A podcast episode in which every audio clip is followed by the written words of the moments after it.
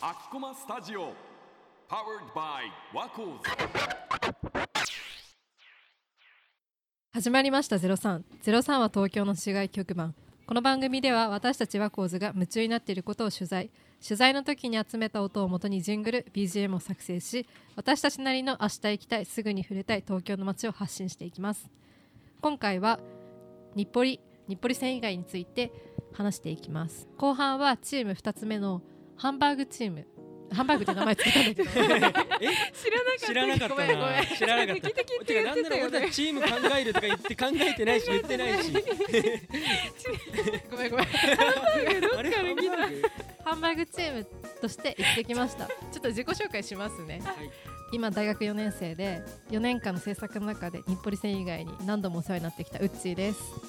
はい、私は、えっと、映画が好きで映画を撮りたいと思っていいるのですが今回もっと映画館で収録するっていうことで、あの日暮里線以外は初めてだったけど行ってみたよっていう日々ラナです。はい。はい、今古着屋で働いてる生きるです。好きなものは洋服。レザー来るかなと思って。 いやでもレザーそんな持ってないんですよあねあ、そっか。これからねこれ開拓からしていやくっところぱりだこからうね。開拓していきたい。そうさっきラナちゃんが言ってくれたけど、今回は j 部を飛び出して元映画館日暮里の元映画館に来ています。はい、雰囲気いいよね。めちゃくちゃいやめちゃくちゃみんな気に入ってるね。そうみんな気に入ってくれてるロ。ックが似合う。ここは何よりも。しかも私たち今座ってるのさ川張りのソファーで本当本当にかっこつけたくなっちゃう。これはだなこれは。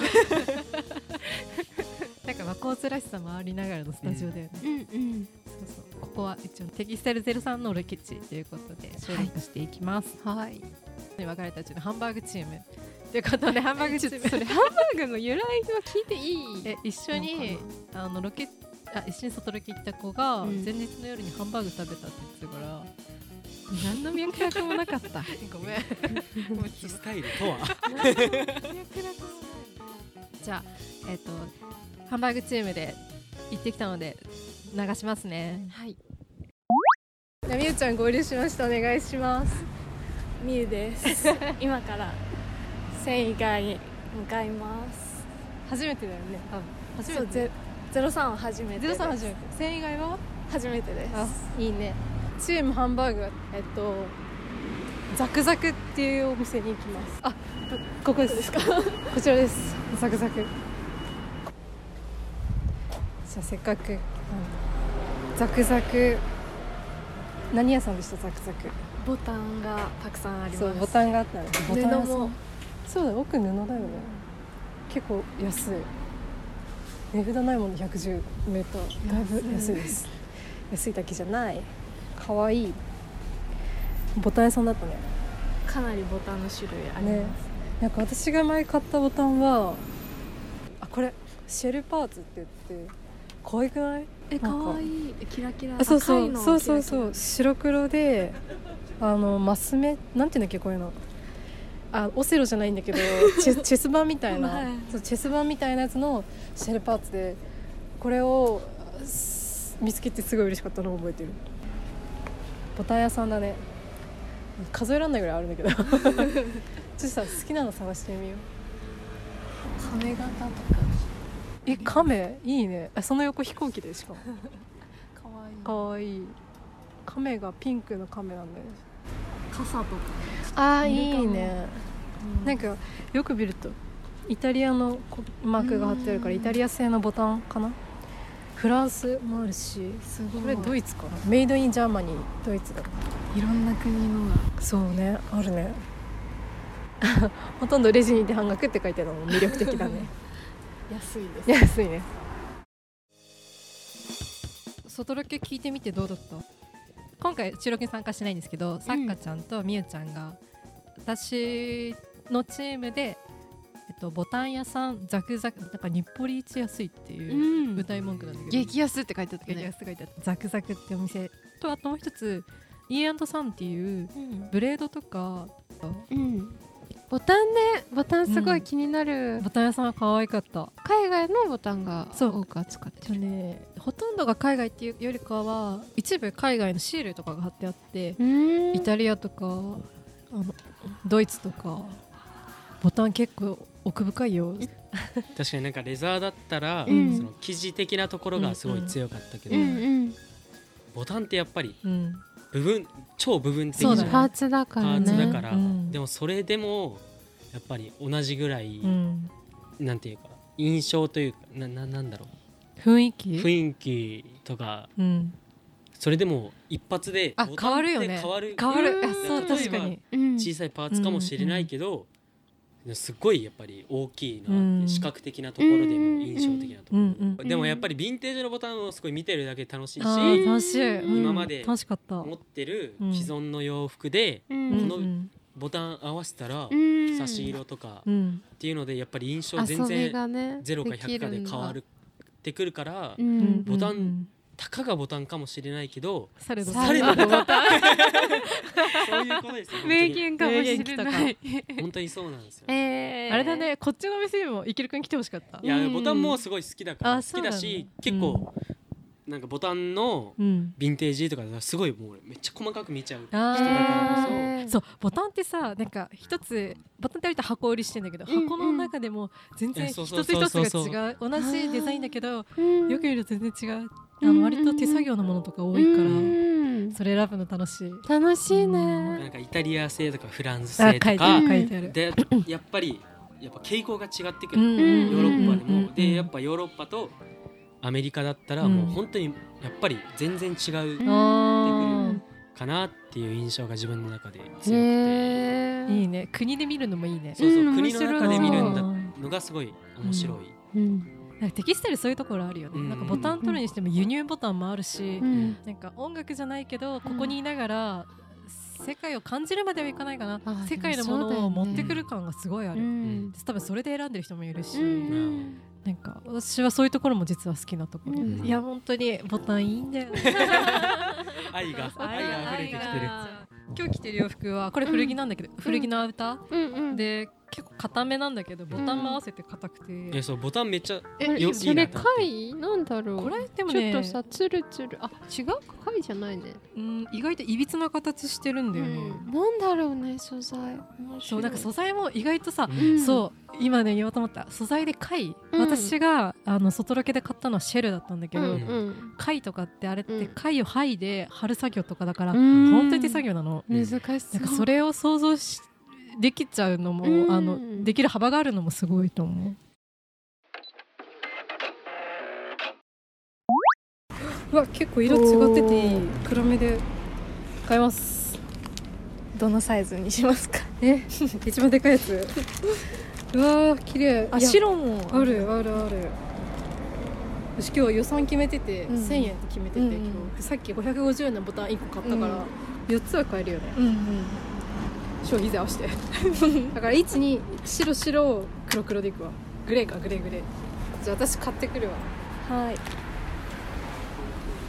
すいません会計いいですかこれのこれ2つとこっち2つお願いします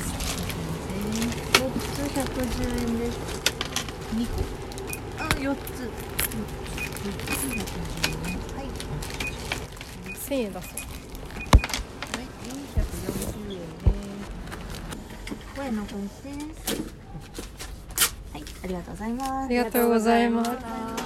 楽しかったですまた来ます ありがとうございました、どうでしたボタン買うの初めてじゃないそうですね僕も買ったことないかもどうでしたボタン選んで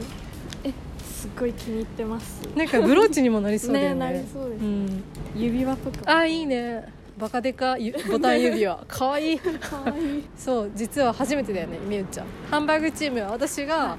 案内人でみゆちゃんが初めてはい、はい、お店は2店舗回ったけどどうでした最初のうんあのリボンのお店うは、んうんあのカラフルでキラキラでなんかもう派手で派手ですっごい私の好みでしたなんかさお店入るけど観光地来た気分にならないうん異国でそうしそうた異よ国ねの異国の地に来た気分になれるよね、日本ではあんなになかなか派手派手なキラキラの見ないですよね、で2店舗に来た次に来たザクザクは、うんなんかザ卸売りの場所みたいな感じでボタンが大量にあるんだけどなんだろうけど「ハリー・ポッター」の杖選ぶ時みたい ななんか自分に合うボタン選ぶみたいなうんすっごい楽しい箱がいっぱい積み重なっててそうそうそうそうそう探す楽しさがありますいいねなんかもうあれかなお店が閉まる始める音だねそうですね意外と早いんだよね5時半全体的にここら辺うん5時半で閉まるんだよねだからいつもギリギリ大学終わった後来るからさ間に合わないそう本当にギリギ リそうなんだよなかなかゆっくりは見れないそうだからゆっくりするの久しぶりかも、うんえー、じゃあこんな感じでハンバーグチーム終わりにしますがハンバーグチーム以上です、外ロケ音声流してみて、みゆちゃんとハンバーグチームでザクザクっていうボタンと布が激安のお店と、E&S サンさんっていうブレードとあのファブリックも結構置いてるお店でちなみにブレードってみんなわかる、ブレードっていうのがそうわからなくて、いや自分もわかうんん、ブレード調べてみたんだけど、うん木綿や麻羊毛絹などで作られたテープ状の紐だから結構分厚いんだよねなんか普通に1 0ンチとかあるものもあるしあの細いものだと5センチぐらいとか3センチもあるんだけど、うん、リボンみたいなってそこうとそのリボンにすっごい細かく刺繍してあってへー民族衣装っぽいかもああイーメージわかるえみゆちゃんがさ買ってたのはブレードってことあのそうカラフそうそルうそうなそうリボンみたいなそこうああいうのを言うんだよねテキスタイル03今日みんなボタンついてる服ついてる着てるねアウターえでもわかる私もいやさこれさちょっとゆるゆるだなそうあー結構レザーってやっぱり普通の洋服よりもそう硬いからうんボタンってボタン飛びでうんレザーとかって洋服の値段とかが結構変わってきて、えーうんそうだからレザーの洋服でボタン飛びしてるやつってううんんやっぱり値段下がっちゃったりあーすそうるなし、んだ逆にあーボタンがしっかりうんまだ糸がほつれてなくて、うんうんうんしっかりボタンがついてるやつっていうのは状態いいって見られたりするから、なんかそのボタンはヴィンテージに合わせてボタンで買ったことあるボタン屋さんとかであありますああありるますんだえーけどやっぱり自分でじゃあ家帰って、ううんんヴィンテージのボタンつけるかって言ったらみたいな つけないかつけないかありますけどでもいやでもやっぱりその洋服とかでも、うんやっぱ古着とかってなった時に、その前着てた人とかのいやほんとそうだ生よ活スタイルとかがすごいわ かる。あのさねえ紙幣の話もしてたよあねそうそうそうあそう聞きたいかも古着でうんうん最近なんか古着屋さんで働いてて、うんうんうんなんか結構ポケットの中とうかんやっぱり見るんだけど、うんうん前の持ち主のねそう持ちあーでそれでもポのケッがトの中こう手突っ込んだらうんあのイギリスのポンドが入ってうたわ札が 100ポンドかなや結構なんなら高価 で日本だったら1万円5000円札入ってるぐらいの海渡ってきたすそごういよそうね渡ってきてるなとかもそうだし想像がうねん広がるやっぱりなんかそのじゃあデニムとかでもそうだし、なんでじゃあここが擦れてるのか、あとかーデニムめっちゃわかりや確すかいにポケットのねうん形とかう分んかりやすいうんからこそ、うんやっぱバイクじゃあレザーとかでもうんバイク着てる人乗ってる人って、うんなんていうのグリップのところそうグリップのところとかうんがアメリカとかだったらさやっぱハーレううんうんうんんうんー上のやつかあ上のやつ上のや つさっき言そっしたたらようやなっぱり上のやつと、うんじゃあ下のやつとかって色、うんなんていうのその経年変化うんの絶対変わあってくるじゃんそうだね角度が変わるからね確掴かにむ角そ度ういうがのは人の癖じゃんうんでそれが洋服とか古着とかに出るってことでしょうんそうあそうそうそうだねそうでやっぱりあすげえ洋服っていうのは、うんやっぱり常に身につけてるものだからこそ、その生活のその人の生活スタイルがうんやっぱり身近に出てくるいや本当にそうだよね確かに私これあのレコード03でも話したんだけどそれねそうあのあのメンバーのね川村くんが感銘を受けてたよあでもなんかレコード03でもそういう話してたうんやっぱさレコードってさ中古のものすごい多いから前の持ち主とうかんうんその前の持ち主とかのなんかこう跡が残ってるようなものすごいあるっていう話の中でなんか私が買ったうんえっと、コートかな、うんジャケットコートみたいなものうんうんのこう内側に小泉って刺繍が入ってあいやて洋服多いあるよね80年代にそうなな刺90年代のみんな入れるんだお名前のそう刺繍ねやっぱり内側のこの内向けのところに名前が入入れってるるんだででちなみに今自分はがい、うん着てる洋服っうんて、うはいんおじいちゃんあの自分のおじいちゃんの自分のおおじいちゃうんのが学校の先生だったんだけへーどその時に体育の先生じゃなかったけど、うんうん学園祭とかうんの時やっぱりスポスポーツの洋服ス着ポーるじゃツウん、ェア、でうんそれで今自分の着てるジャケットがアシックスで,、はいうんでそれでもう書いてあそるれすごい可愛これい見せたいえー見たいどっから出てくるのあ書いてきたここそうそこれそれだあ書いてある自分のうんおじいちゃんがうんその山梨県出身で,、はいうんでそれ自分の名字あがはいの名前が書いてある遠藤さんだ遠え藤さん もう超個人情報なんだけど